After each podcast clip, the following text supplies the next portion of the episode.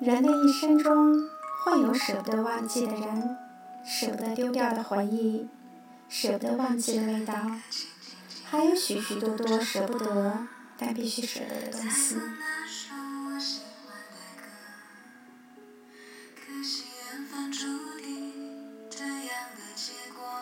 嗨，亲爱的朋友们，你们好吗？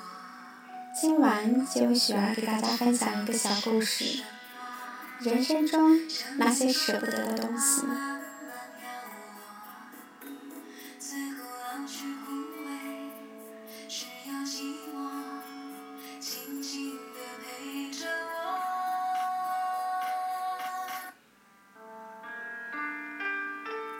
人一生会拥有太多东西，但衣柜容量有限，抽屉容量有限，心的容量也有限，所以需要经常来腾空一些位置，让新的进来。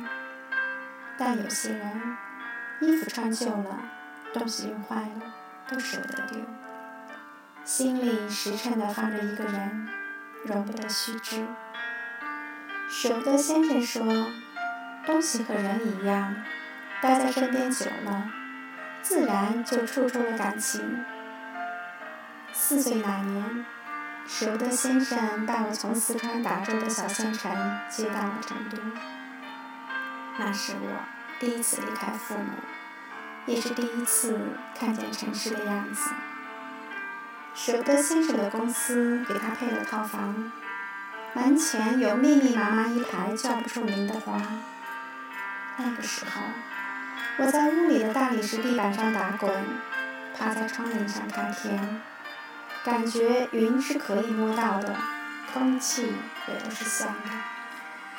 舍不得先生是个天生的艺术家，他写了一首没练过却字迹隽永的毛笔字。他会用废弃的硬纸片编成一本簿子。写上字，给我当生字卡，以至于在我上小学一年级的时候，就已经认识了几百个生字。某天看见他书桌玻璃板下养了一张老虎图，我以为是他把客厅的日历给剪下来了，结果他告诉我是他画的。没学过画画，但却懂得用水粉。更夸张的是。老虎身上细致的白色毛发都是一笔笔勾出来的。除此之外，我十岁之前的头发都是他给我理的。每本新书的书皮都是他给我做的。养仓鼠的小窝是他给我搭的。就连自行车台灯、计算器坏了，也是他给我修好的。他拥有一切我无法企及的能力。活脱脱一个现实版的哆啦 A 梦。在父母来成都之前，我跟舍不得先生一起生活，所以建立了非常深厚的革命情感。从尿床后，他给我洗床单，每天带我去楼下晨跑，辅导我写作业，用口水给我涂蚊子咬的包，到看电视的时候给我抠背。以及不厌其烦地喂我吃饭，舍不得先生的教育方法绝对是溺爱型，但好在我没有恃宠而骄。说到吃，不得不说一下舍不得先生的倔脾气，他不喜欢下馆子。每当我在他面前说到在外面餐厅吃到的菜时，他总能默默地记着，然后想尽各种办法学会那道菜。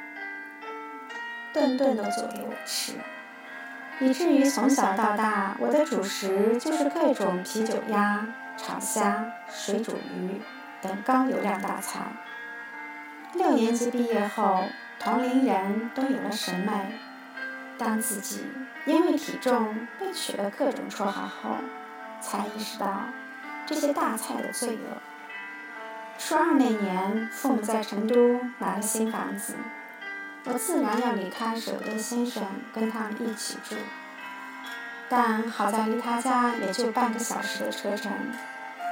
还记得搬新家那天，舍不得先生给我打包行李，他从床底下拿出来一个铁箱子，想让我爸盖上。我打开一看，里面装满了小时候的玩具和不穿的旧衣。我回呛他：“没用的东西就丢掉吧。”他倒是执拗，抢回铁箱说：“那我先给你保存着，等你老了看到这些，可全都是回忆。”他舍不得的还有很多，比如那本已经被我画花了的生字卡，他至今都垫在自己的枕头底下。比如那把给我理了好多年头发的剃刀，上了初一后，我再也没有让他给我理过头发。每次从理发店回来，他总是怪我妈，说头发理得不好看。为此，我还跟他闹过别扭。爸妈买了车后，想带他去外地逛逛，他偏说油费贵，不如在自己的桃花源里自在。还有。他给我做的每一道大菜，自己都舍不得动一下筷子。以及这么多年来，我犯了大大小小的错误，他也舍得骂我。脾气倔，对吧？高三那年是我的黑暗奋斗期，每天睡五小时疯狂背书，舍不得先生怕我妈照顾不好我，便每天走几公里路。来我家做饭，让他就在我家睡，他不肯；开车去接他，也不愿。胸有成竹地说，每天早上五点起床锻炼身体，这点路不在话下。一模成绩下来后，危机感化成了彻头彻尾的压力。我坐在凳上，看着肚子隆起的几餐肉心饭。偏偏这时，舍得先生又端上来一满碗自己包的包子，我脑袋一热，便拿他出了气，嚷嚷：长这么胖都是因为他给我吃太好了，明明不想吃，还偏给我做，没人喜欢胖子，老天才不会给一个胖子任何机会。这一闹，舍不得先生直接下回了自己的家。一个星期都没出现，我心里对自己也怨怼，但就克制不住。那几天眼泪哗哗的掉，感觉差不多把后半生的泪都流完了。后来，因为朋友的外公去世，葬礼上我看着宾客围着水晶棺里的老人转了圈默哀，一下子心慌了。跑回舍得先生的家，狠狠道了歉。高考结束，成绩还算理想。还记得刚上高三的时候，家里人就讨论过志愿的问题，几乎一致建议我就留在成都。唯独舍不得先生高调支持我去北京。填志愿之前，他专门找过我，语重心长地告诉我哪个城市。才能装得下梦想。他说，自己年轻时在战场上立了功，回来就被派到北京。他喜欢那座城市，事业也顺风顺水，但为了把一家人的户口从村里迁到城市来，不得不回了四川。除了惊讶这段经历之余，我故意强声：“怎么？”你舍得让我一个人去北京吗？他说：“舍不得，但也没办法，觉得欠着你。我知道，你怪我从小把你当个女孩养，把你宠太好，绑太紧，你心里一定是怨我的吧？所以，走了也好，去看看外面的世界。”听到这儿。话不多说，我抹了把眼泪，就抱住他的脖子一顿哭，觉得自己就是个混蛋，越是被给予太多爱，越是不着调的埋怨。最后，我还是去了北京，但心里暗自起了誓，一定要把舍不得先生拽上飞机，让他回一趟北京。来北京的第一年挺顺利，工作和写书都风风火火的。听我妈说，舍不得先生几乎走哪都把我的书带在身上，尽管他根本看不懂，还总是装模作样的拿着放大镜来回读开头那两行，高度总结出这是讲年轻人的爱情故事。放假回去的时候，特意掀开他的枕头看看，那本字卡据说被我弟弟撕烂了，取而代之的是我的书。我说他家在枕头下睡得不舒服，他偏要放着，我只好哭笑不得的又给了他几本，把枕头垫平。看着家里被他补过好几次的皮沙发，用了几十年的玻璃柜。书桌下面那幅褪了色的老虎图，时间好像没走，我还是那年黏着他的小孩一样。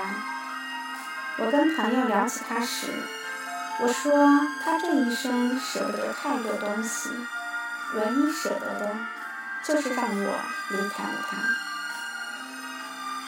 我跟舍得先生靠电话联络感情，起初是隔天打一次。后来工作渐渐繁重，他打来的时候不是在开会，就是在忙，到现在变成一周一次。但时间久了，每次的话题都围绕身体好不好、工作忙不忙、吃的好不好。于是我便失去了耐心，连那唯一的一次通话都觉得麻烦。只是他每每挂电话之前那句“我听听你的声音就好了”，就总是触到我的神经，然后在心里把自己骂上一万遍。好像总是这样，有了自己的世界后，亲情需要被随时提醒。看见故人去世，才感叹家人老了，要多多陪伴。看见一篇文字。听了一首歌，才会幡然醒悟，自己对家人是不是做的不够好？或许我们只有真正失去了，才会懂得那些一辈子舍不得的人心里的单虑和怅然。现在我一回家，舍不得先生仍会做一桌子大菜，只是味道不那么好吃了，因为他总是忘记放盐。我坐在他身边的时候，他也总会不自觉地把手伸过来给我抠背，只是没多一会儿，他就低着头睡着了。我看着他的头发又白又硬，像一根根鱼线。电话里，他呜咽着重复着上一次的话题。我在说话的时候还经常围半天，我以为是自己手机的问题。一看铃声已经最大，在听着那一声声喂，鼻子难免泛酸。时常想起年少时，舍得先生碰见熟人，常去跟他们握手，我总是会没礼貌地扳下他的手，不怀好意地盯着那些人。舍得先生哭笑不得。因为那个时候，我心里觉得他只能是我一个人的爷爷。